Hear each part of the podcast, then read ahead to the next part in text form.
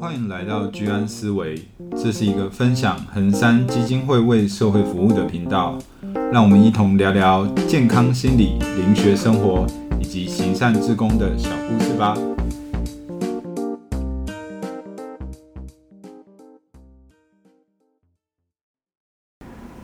大家好，欢迎回到居安思维，我是鲁鱼，我是 Vivi，我是大辉。我们今天有一个小小的特别来宾，凤梨，yeah. 跟大家问好。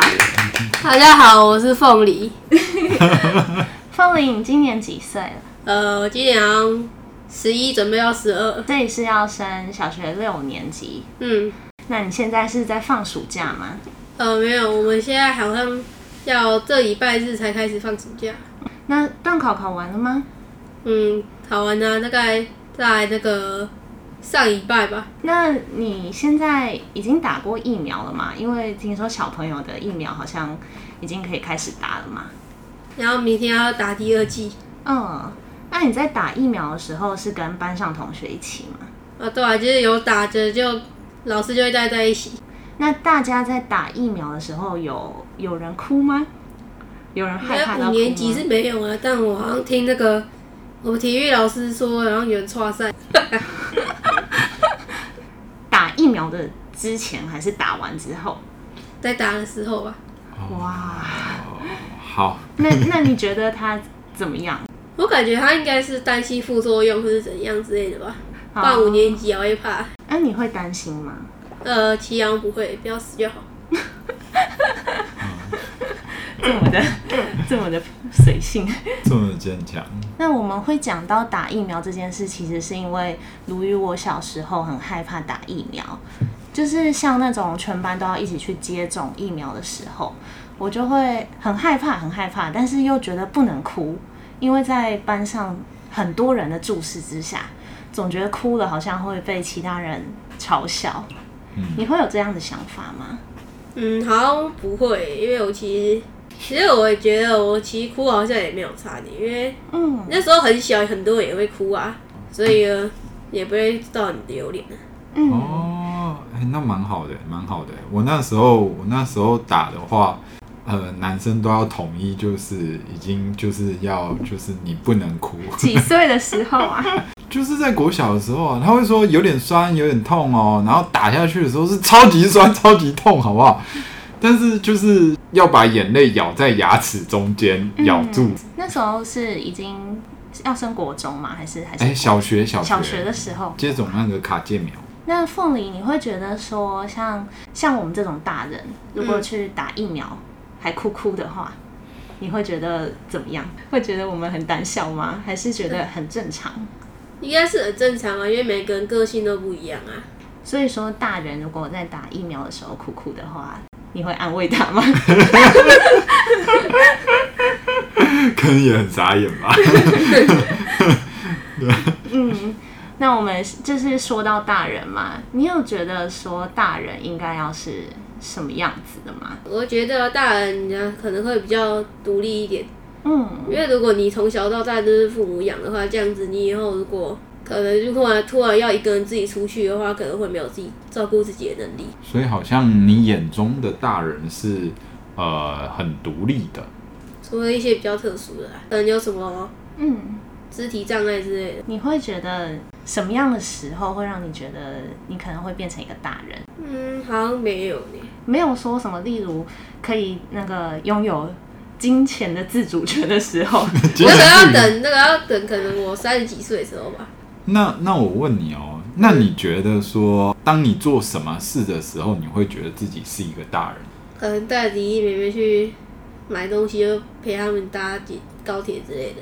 陪他们搭高铁。之前是不是有自己搭过高铁？对啊。哇塞！我小学五年级的时候连公车都不会搭。啊，所以好像呃，你会觉得说，呃，如果你可以带弟弟妹妹去做一些。出远门的事情，呃，一起去旅游，然后照顾他们，会让你觉得自己像一个大人。好像没有这种机会，因为阿公家是在那种偏远的地方，嗯、要去其他地方的话，通常都要开车。哦。不然要走，我要从我外公家走到外面的话，大概要走很很长一段路。因为他们可能体力比较好，有一个阿公要上去的时候啊，有一个超超陡的斜坡，就已经快要就是那种，已经比山还要斜嘞。嗯。所以他们可能会比较爬不上去吧。所以。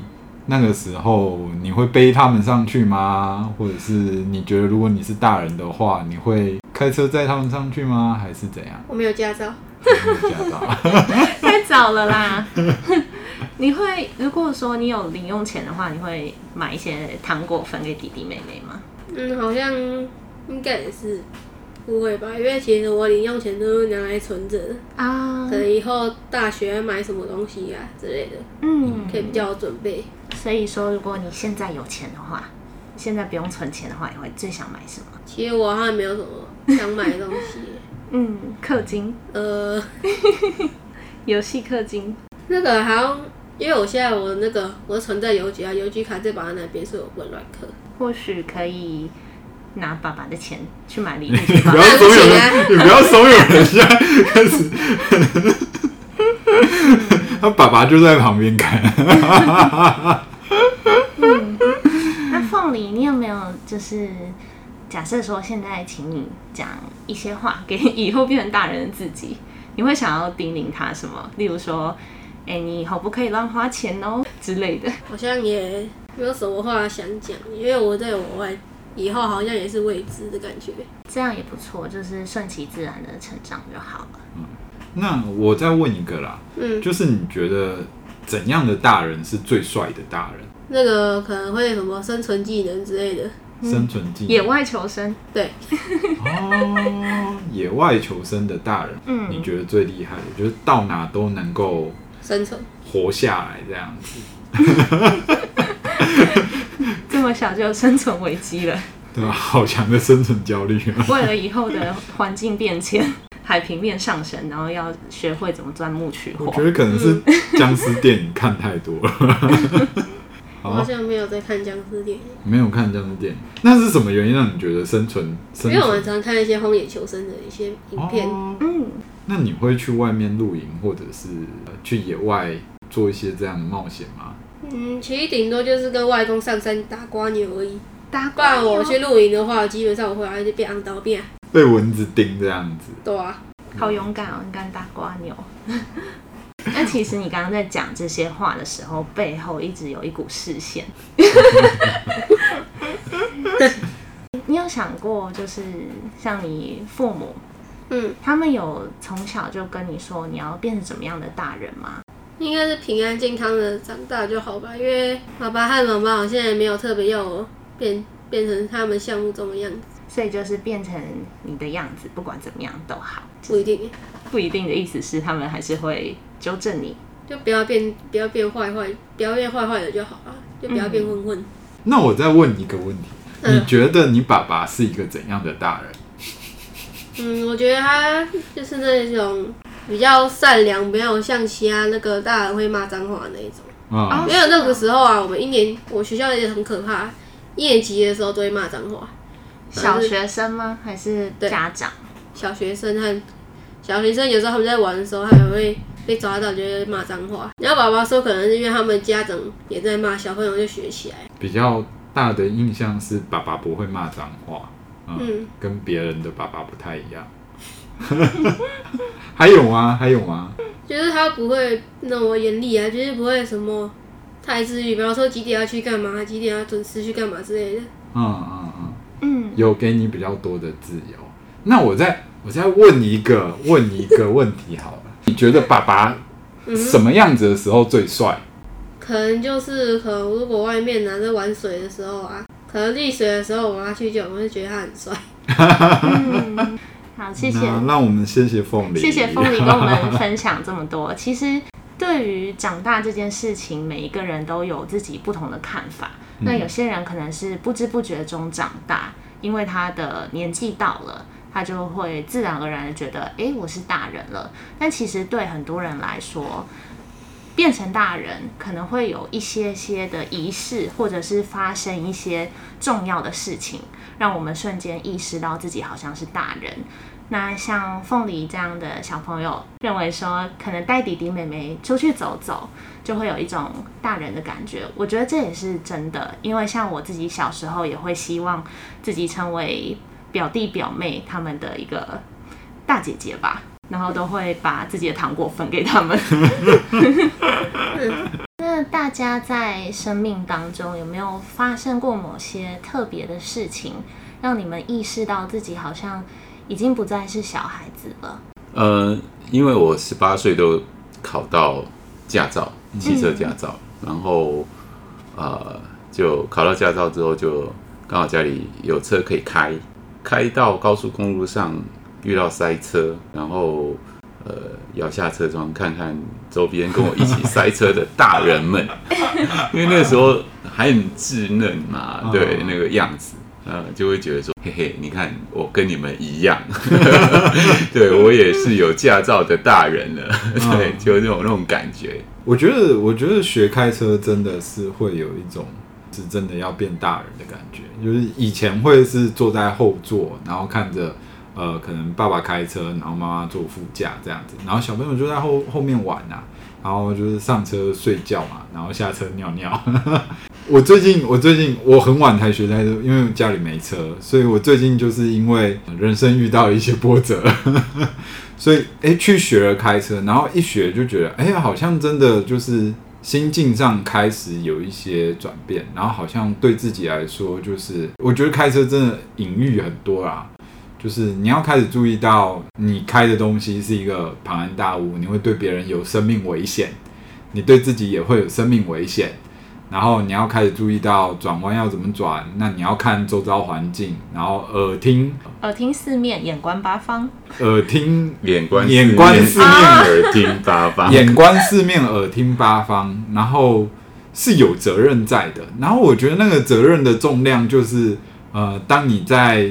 转那个方向盘的时候，或者是踩刹车、踩油门，油门我觉得吹油门真的压力很大，就是就是踩下去的时候，它就会开始动。这么大的一台车，虽然虽然是小客车，但是它就开始动了。然后就你还要看人啊，然后你要看后照镜，看会不会撞到别人，会不会怎样的。然后我觉得就就脑袋的好像某一个开关就被啪打开，就是哦，现在的呃所做的事情。是你自己要负起责任的，那是跟生命安全有关。等你真正上路，感觉又会更强烈哦。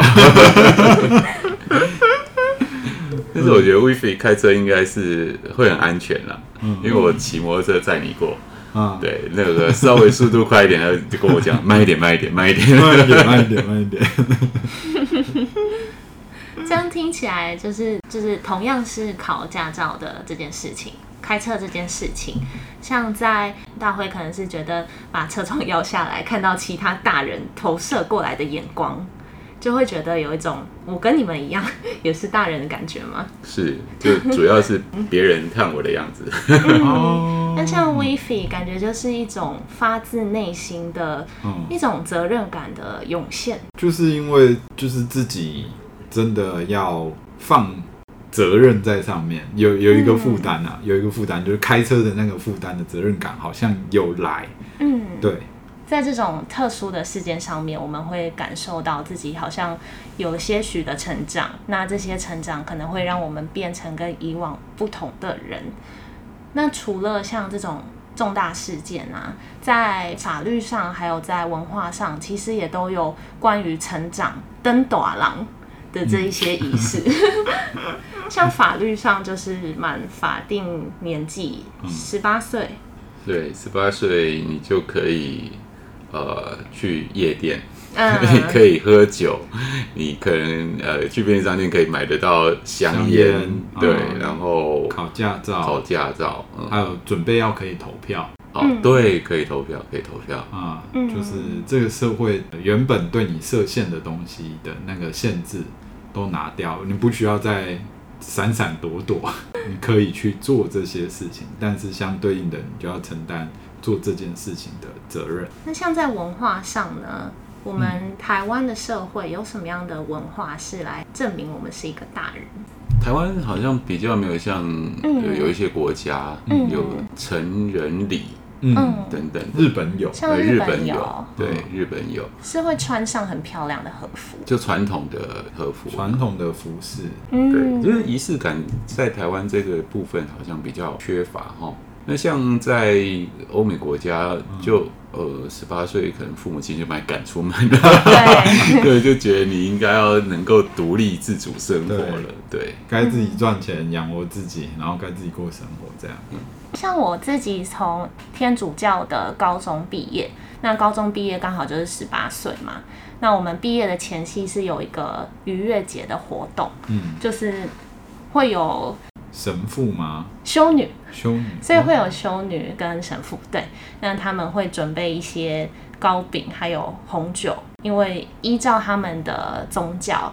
把糕饼跟红酒吃下去，你就是成人了。当然，这个是学校强制大家都要一起做的，对啊，跟可能跟信仰也是无关啊，就是学校的一个文化。其实我觉得那一个参加的当下是还蛮感动的，就觉得哎，我们大家一起变大人呢。但其实实际上是没有什么差别，就还是一样一个小屁孩。呃，其实文化会随着时代而演变啦。嗯，像呃中国文化在古代，可能四五六岁你就已经结婚生子了，嗯，生就是成家了。那你现在来讲，四五六岁真的就是还是孩子哈，当还是学生，对。所以呃时代的演变，然后很自然的我们会将这个。成年的这个时间，这个年龄往后延。那设想一下，你是生活在古代的话，其实真的，哎，十五六岁可能你就是当爹当妈的，嗯、你就要呃负担起一个家庭的责任了。这个很难想象哎。当你还是小孩的时候，就要照顾小孩。是文化的这个部分，我觉得还蛮有趣的一个部分，是因为我最近我哥结婚嘛，我发现我妈对他的态度完全。他跟他女朋友态度完全不一样。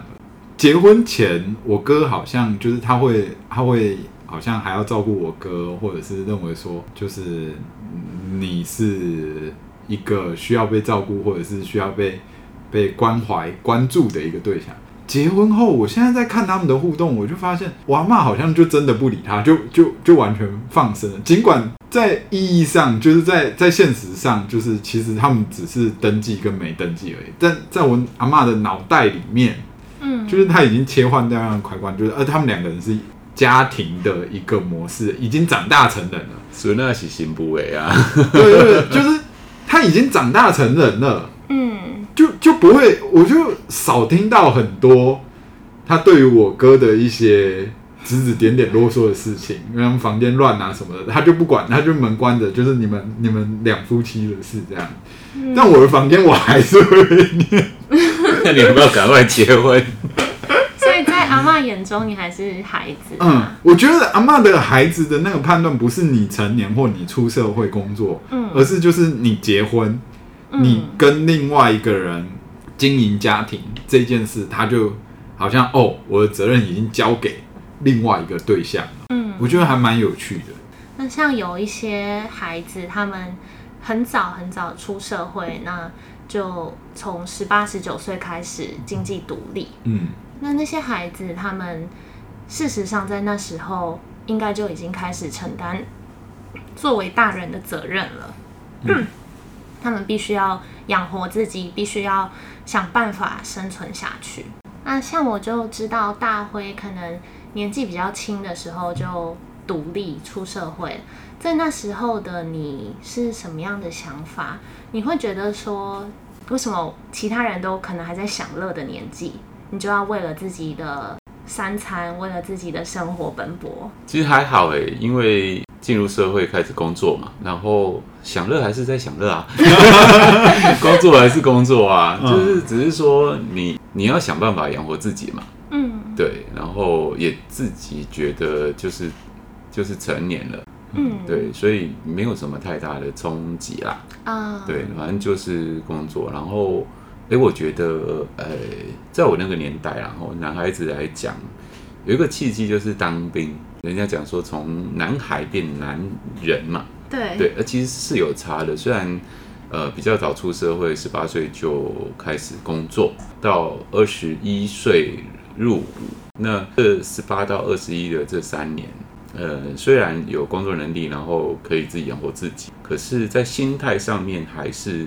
我我觉得还是比较幼稚的，就入伍当兵，呃，那一年十个月，对你真的在军队当中要服从啊，然后要要像一个军人一样的生活，呃，要面对那一些学长们，还有一些长官，你要对你要怎么做事，对，你要怎么待人处事等等的，就真的会让一个男孩变成男人，对，当然这个部分。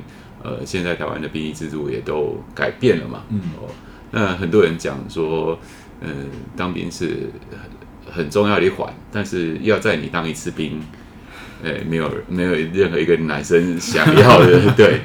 呃，当然也有人会觉得说那，那那一段时间会是浪费，然后跟社会脱节。嗯，可是我觉得他还是有他的帮助的，就是说让男孩子呃可以更快速的成熟。嗯，因为我觉得男孩子跟女孩子的那种成熟度，因为女生是比较快的，是呃像呃比较成熟的一个思想。对，那男男生的话就要看你的际遇跟环境了。如果没有当兵的话，嗯，我是当替代役。哎，那两个礼拜我们有军训两个，哎，三个礼拜吧。军训三个礼拜就是有一种哦。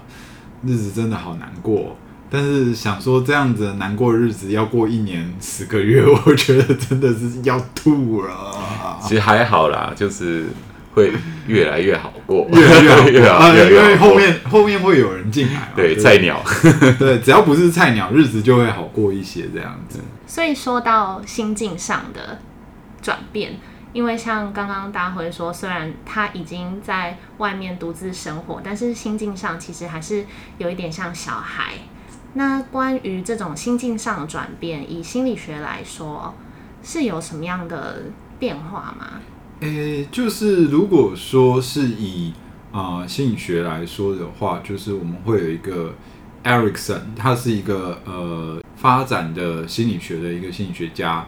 那他将那个呃，我们的人的发展分成几个阶段，呃，我比较简略讲，不要讲到太细的话，就是呃，你会从呃，先信任信任这个信任他人是不是可以信任的，嗯，然后慢慢的发展出一些呃自主的呃相信自己的能力，嗯，那慢慢的培养能力之后，你会开始探索这个世界。跟探索自己，那通常到这个阶段就是已经是呃高中的部分了。嗯，那再来就是进到呃大学的时候，你就会开始慢慢发展你的自我认同，然后更后面的呃任务会是呃出社会之后会寻求成就上的。那再更晚一些是呃亲密关系，然后组织家庭，然后到最后呃六十几岁的时候。呃，发展自己的一个就是最终的结束的那个阶段，就是自己呃重新回顾这整段的人生是不是呃有好好的发展。那如果说过程中你某一个任务没有呃发展过，嗯，因为它就会会是一个发展上的危机，嗯，像我们可能有时候会看到有一些国中生或者是高中生。他可能因为在学校适应社会化没有转过去的时候，他可能就会出现一个拒学的状态，那他可能就会在能力发展上出现一个危机。那这些危机可能需要度过，就可能有一些呃成人，或者是有一些呃清楚他在发展哪一个阶段的成人去协助他发展。说如果呃我们要发展到独立自主。经济自主的话，很大一部分会要跟父母分离这件事，是我们心理学很常谈到的，也观察到很多实际上在学校或者是在家庭的案例，就是爸爸妈妈不放手啊，孩子可能就会出状况，变妈宝。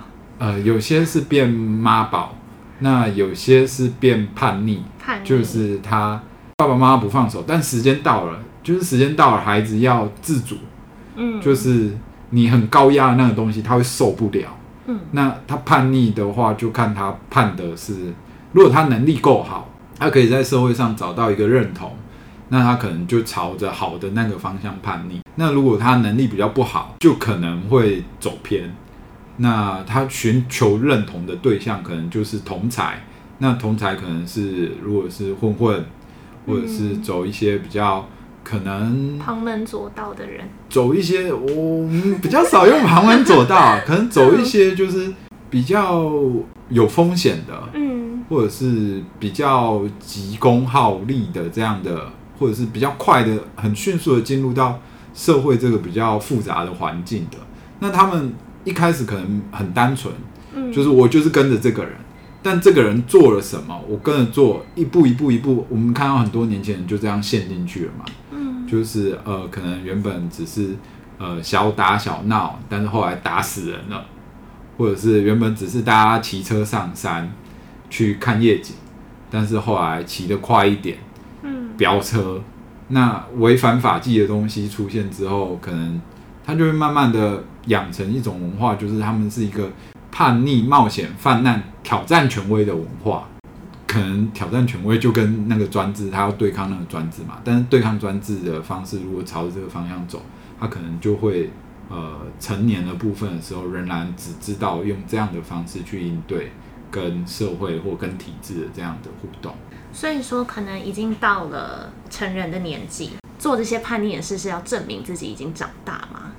还是只是一种抗议，还是故意气父母？嗯，有些时候他们可能连他们自己都不知道他们自己在干嘛，嗯，只知道说哦，跟这群人一起出去，我觉得很开心，有人在乎我，嗯，啊，或者是说跟人家打架是因为呃，在家里大家都骂我，只有我打赢的时候，别人觉得我了不起，只有我打赢的时候，别人会怕我，那。那他他要不要打？因为他的成就感在这里啊啊！如果混黑道的话，打架会是生存的能力，逞凶斗狠会是你生存的能力啊！因为嗯，混混基本上就是一个用武力解决问题的，或跟用武力去协商的一个模式嘛，就是弱肉强食。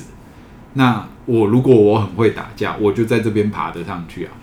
大家逞凶斗狠的时候，需要的是那个最会逞凶斗狠的人啊，那他就越走越偏，越走越偏啊。那像刚刚 Wify 有解释说，在心理学上，在发展的心理的状况上，是怎么样的原因来造就一一些人可能年纪到了，但是却还没有觉得自己是大人的那种现象。那在灵性的方面，是有什么样的解释吗？呃，就灵学来说，灵魂培养你的脑意识到十八岁是一个比较完整成熟的状态。那这一个部分来说，刚刚谈到就是说，年纪到了他没有长大，我们可以在一些案例上面看到很明显的现象。呃，比如说他在成长过程，也许是小学或是国中阶段，呃，有一些灵性的干扰。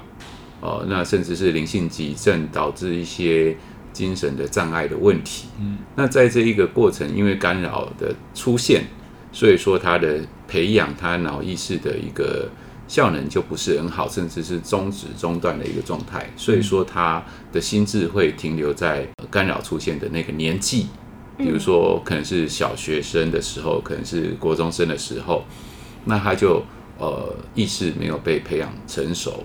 那一直可能他现在二十岁、三十岁了，那他还是在小学生的阶段，或是国中生的阶段。那这一个部分的话，我们在处理上面就是，呃，首先将他这些呃干扰排除掉，跟他的一些他的感应的一些现象能够弱化。哦，帮他做一些灵性的一些调整跟训练，让他可以呃摒除这些干扰之后呢，意识上面认知要将这一块空白的时间把它补回来。可是这个是比较困难的，因为呃跟主要照顾者是有关系的。因为长期以来，可能从国小开始或国中开始，这十几年的时间，跟他最密切相关的是照顾者嘛。嗯，那照顾者可能呃习惯给予这么多，那现在其实干扰已经消失了，他可以呃将这一块空白填补回来，但是照顾者依然继续给予那么多啊，所以说他就会变成很难去补回那个空白的。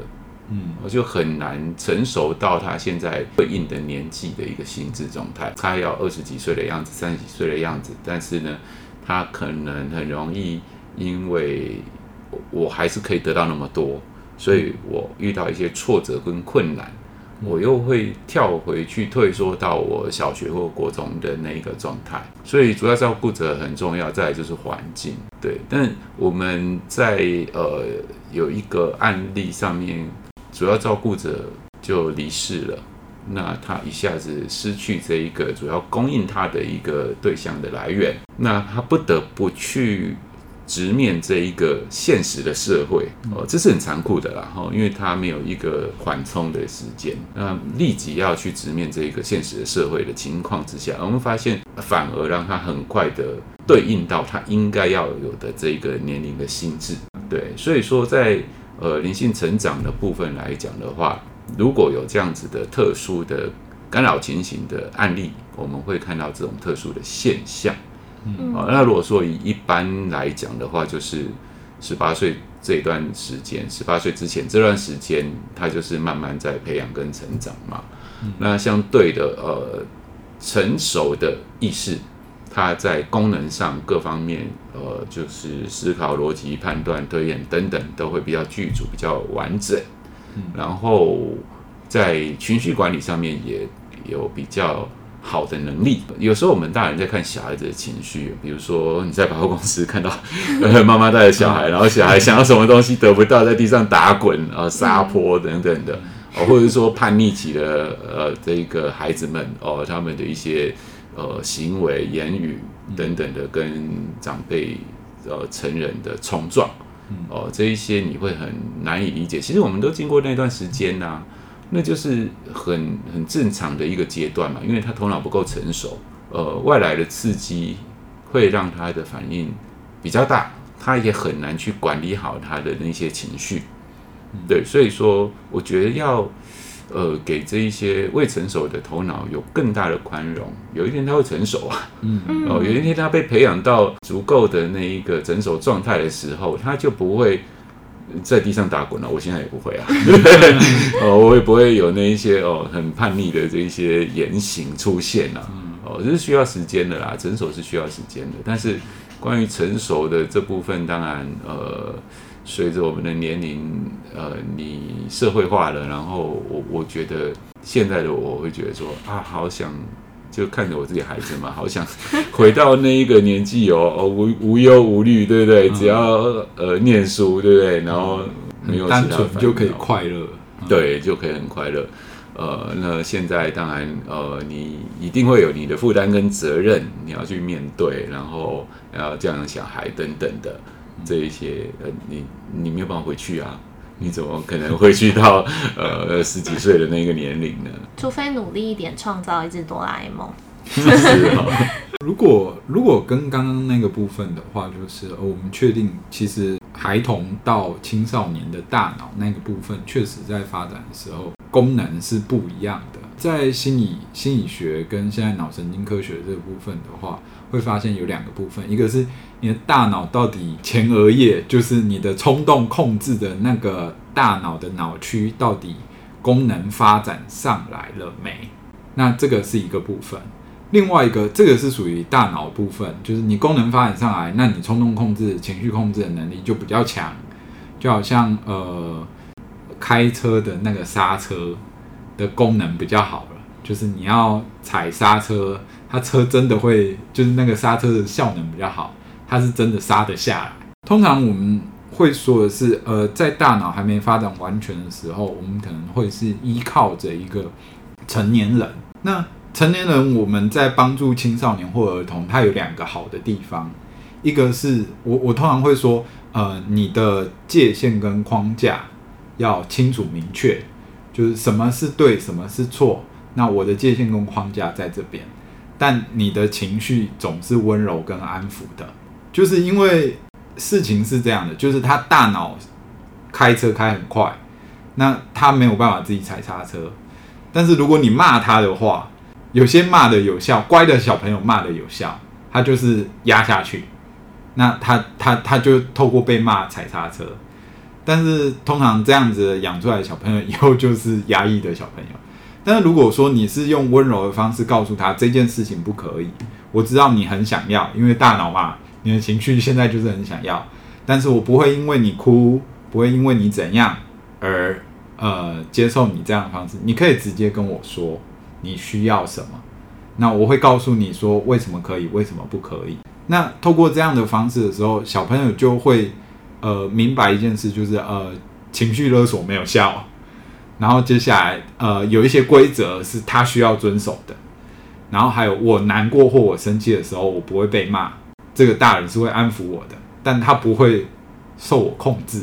他他有他自己的原则，他有自己的框架。那这个框架他需要去遵守的。这样的部分就是你可以同时处理到两个部分，一个是情绪，就是他觉得他跟你是有连结的，我们是有关系的，他才会听话。那另外一个部分是他知道你有原则，你有底线。那原则跟底线可不可以调整？可以啊。如果当他提出了更多呃他觉得合理的东西，那一个呃具有理性跟理智的大人，就是我们会在当他提出这些考量的时候，也说出我们的考量跟担忧，然后后来去设一个可能新的界限。但这个新的界限是我们有共识的。那如果你违背的话，那我们会再退回。原本的界限，因为表示你没有能力遵守嘛。那慢慢的，他就会在很像我们在驾训班，在那个练习场开车这样子，就是他懂得踩油门，他也懂得踩刹车，那他懂得自己练习，教练就不用一直坐在车内看嘛，教练就知道哦，这个家伙差不多都 OK 了，只是几个点要不要需要注意，就再提醒。那久了之后，他就自己会开车了。那我们也大部分的人要帮助青少年跟孩童长大。大部分就是做这件事，情就是驾训班的教练。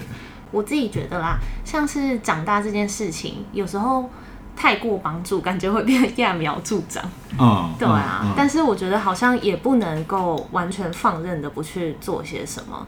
我们自己的孩子，或者是我们身边的人，多多少少还是有期许，希望他们可以慢慢的长大，社会化。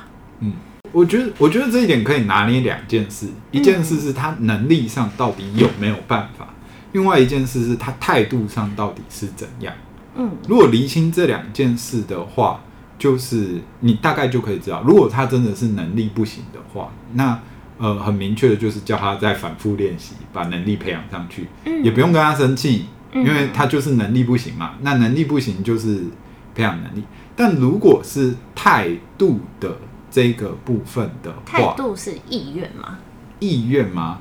就是嗯、呃，像我们说的大人，就是他要负起责任，嗯，他要承担他选择的后果，他要就是一些基本的呃，对于社会的认识嘛，这些东西，他要有一个这样的基本观观念。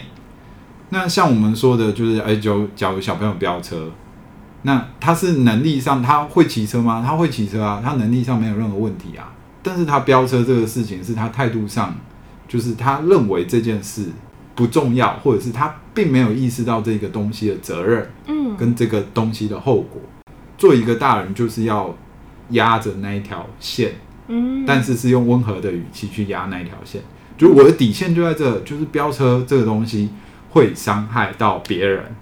这又有另外一种部分的分歧，就是有些爸妈就是。怎么每次都叫你叫不听，就往头上扒下去？不是叫你不要飙车吗？对他来说，他并没有理解到这件事的底线到底是什么。坚持底线，坚持这个东西是有其意义的。那这个是针对态度，就是我们会认为说什么事情是对，什么事情是错，然后我们会告诉他为什么对，为什么错。那他清楚那个对错的时候，他在那个成人的那个观点上会有一个转换。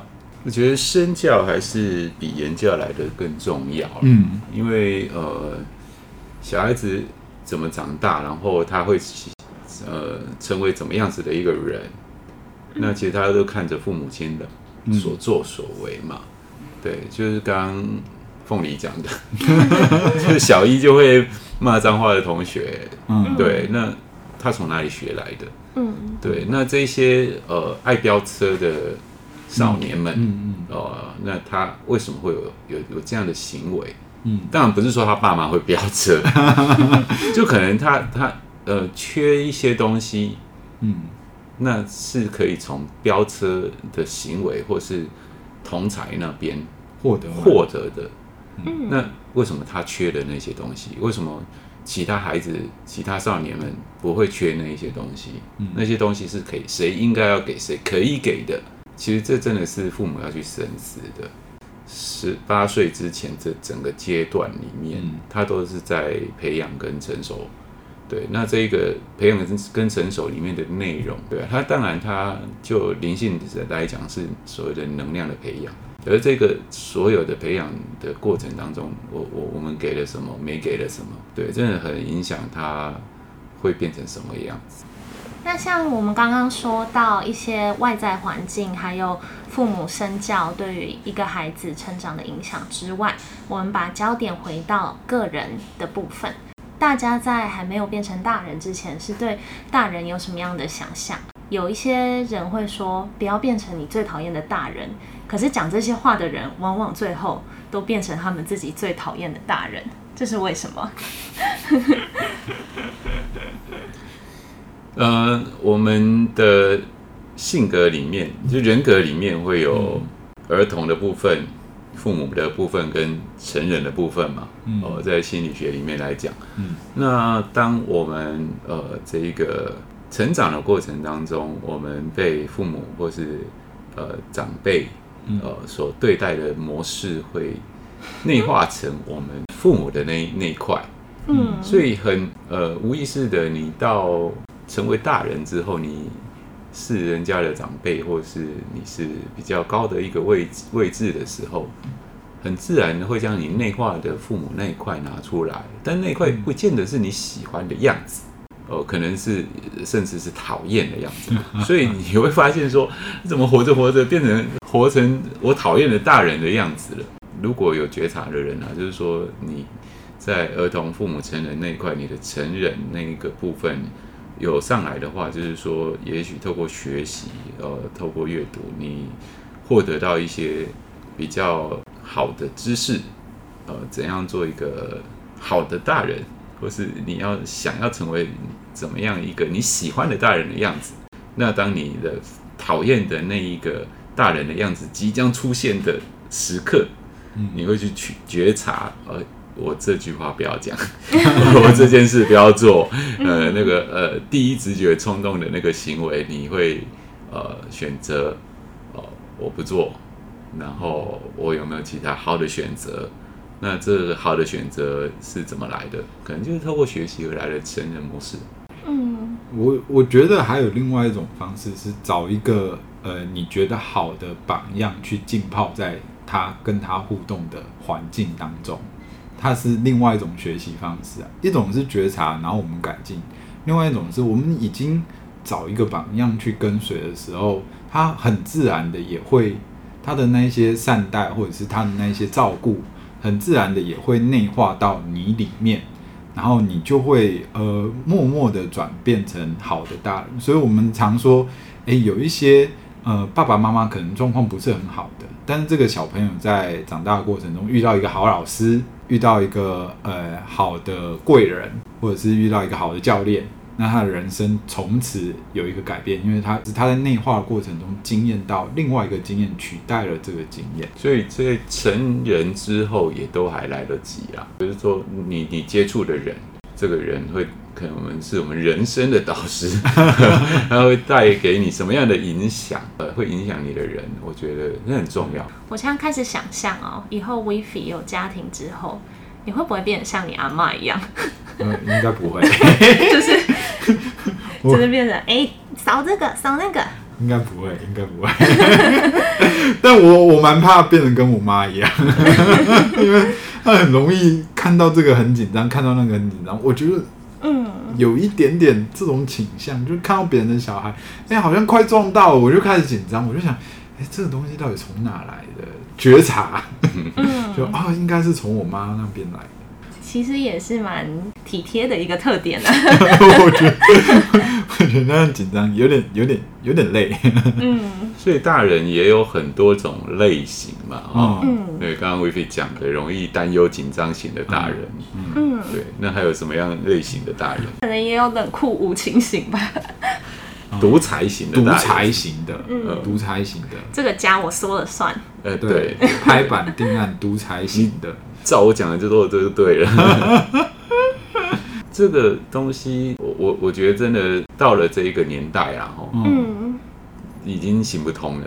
啊，因为这个年代是每天每天都在改变，嗯，而且改变很巨大，嗯，对，不是说呃我们上一辈他们那一代他们那种社会。嗯，那可能一年、三年才会有比较大的一个转变嘛。嗯嗯，但是现在真的是每天每天在改变。对，不是你你的经验说了就算了。对，你的经验可能已经过时了。对 对，明天会有什么样子的新的形态的生活，你根本很难去掌控。嗯，对。所以我觉得千万不要做一个自以为是的独裁型大人。对，因为你的经验那个都是过时。对，所以说。应该要做怎么样的大人比较好呢？嗯，我觉得呃，我觉得有两个部分吧，一个是呃，负起责任的大人。我觉得就是如果你已经到了一定的年纪，你有家庭，或者是你有各种对于别人的责任，那我觉得完成自己的责任，负起责任是一个蛮，我觉得是成为一个成年人呐、啊，或者是成为一个大人的。必要条件吧，就是肩膀上有扛点东西，那样子，我觉得是会有比较比较好的。那另外一个是，呃，温柔的大人，就是有些时候，有些时候长大了之后，可能真的会忘记小小时候那种无助的感觉，或者是那种就是那种比较情感部分的。那如果说，诶，还能记得自己小时候长大，也曾经经历过迷惘，也曾经经历过一些痛苦或者是难过，像失恋，你很重视自己的感觉，也知道那是怎样感觉，你就不会急着要对方好起来，那你也就变得比较温柔，就是你会用一种比较陪伴的方式，让他能够呃顺利的，或者是让他能够慢慢的长大吧。每个人长大的过程跟时机点都不一样啊，有人是突然大彻大悟，或者是遇到一个重大事件，突然爸爸妈妈就走了，今天他就要长大，真的是，真的是你不知道哪一个时间哪个契机你会就变大人。那就古代来讲，十五岁就应该是大人了，就 还好哎，只是以我们现在的观点来看，十五岁好像有点早。嗯，对。可是那种大人很惊哎、欸，那样大人很惊哎、欸，我觉得很紧绷，我觉得很紧绷。那没办法、啊，就是遇到了就是遇到了。对，那那样大人就是我觉得都会变成刻苦耐劳，就是你担起责任就会变成刻苦耐劳的大人，就是是长男媳妇里面的那种媳妇啊。其实我觉得变成大人也没有一定啦，就是大家真的是会随着时间啊、环境啊、背景啊改变自己的心态。或许有一天我们会变成野外求生型大人，但不管怎么样，我觉得变成大人很重要一个点是对自己负责，也对他人负责。那其实有时候还是可以保持自己的赤子之心。像我的亲戚，他们就虽然也是成人了，但是还是会在假日的时候去河滨公园玩。遥控车，嗯、对啊，我就觉得这样子很棒，就是还是要保持一些自己的兴趣，不然一直成长，只有责任，没有兴趣，没有乐趣，是还蛮痛苦的。因为我觉得，对啊，赤子之之心，就是保有童心，嗯，这一点，呃，可以让你这个大人比较呃开心，甚至有可能性一点。蛮多大人就是慢慢过着一成不变的生活，嗯，然后不喜欢去尝试新的事物，对，包括我，像威菲，呃，就是前一阵子放假的时候去 去冲浪，冲浪，对，呃，那他昨天问我说，哎，你也可以去冲浪啊，我跟他讲不要。对，就是渐渐的，好像哎、欸，已经变成一成不变的生活了，就比较没有那样子的动力，说说说要去尝试新的东西啊。就是做一些除了自己平常的呃日常工作之外以外的事情，也可以来做志工啊，行善团很棒。哎，对对对，真的，我真的觉得行善团真的是很棒。我们这里有好多那个叔叔、伯伯、阿姨来，都是好像回到青少年那个大家玩社团的时期的那种感觉，觉得哎，你开车，大家一起来拍照、搬东西，真的就是聚在一起，好像。年轻了十岁的这种感觉，嗯，对，然后我觉得真的是也可以来当志工，我觉得也蛮有趣。对，我觉得当志工就是呃行善团出团，这是一个可以说升华上来的大人。嗯，对，他就不同于一般我们世俗的这一些观念，就是说，嗯、呃，你所做的事情是立即有回报的。嗯，对，那你来做行善团跟志工，你是。不求回报的嘛，嗯、对，那你的付出，它会带给你不一样的东西哦。那这个部分，除非你去参与，不然你很难去体会到。嗯嗯，那就是一种升华。嗯，就是说，你除了负起大人应该负起的这些责任，嗯，因为当大人要面对的是经济的压力啊、嗯、家庭啊、婚姻啊、小孩啊等等这些，对，就就这些东西都是责任嘛，哈。嗯，对。那在你呃负起了这些责任之外，嗯，你还有能力为社会，嗯，呃，那这是一种升华。嗯，我觉得这个很不错。如果听众朋友有兴趣的话，请联络衡山基金会，对，我们有这个行善团。很高兴可以跟各位大人们聊天，对啊？那不知道大家最后变成怎样大人是自己喜欢的吗？如果不喜欢，也可以好好试着想想看自己到底想要成为怎样大人。如果你当现在这一个样子的大人当腻了。嗯，那你就来行善团 当一个升华的大人，嗯，或者可以跟 WiFi 团报冲浪课。好，那今天我们转大人的议题，呃，到这个地方，我相信呃大家都发表了自己的想法跟看法。那我们今天也很特别的邀请了凤梨。来到我们的节目当中哦，那透过小朋友的角度，呃，来谈谈大人是什么样子的。有时候我们都忘记了，我们曾经就像他一样这么小。那我们怎么看大人？我们的想法是什么样子？那现在我们已经是大人了，我们怎么看小朋友？其实也是值得我们去好好深思的。虽然你想回去回不去了，可是呢，你依然有很多的可能性，还是有很多的选择性。是，好啦，那我们今天的节目就做到这个地方，谢谢大家的收听，谢谢，谢谢。哎，对了，喜欢我们的记得按小铃铛跟关注我们的节目，谢谢，谢谢，拜拜，拜拜，拜拜。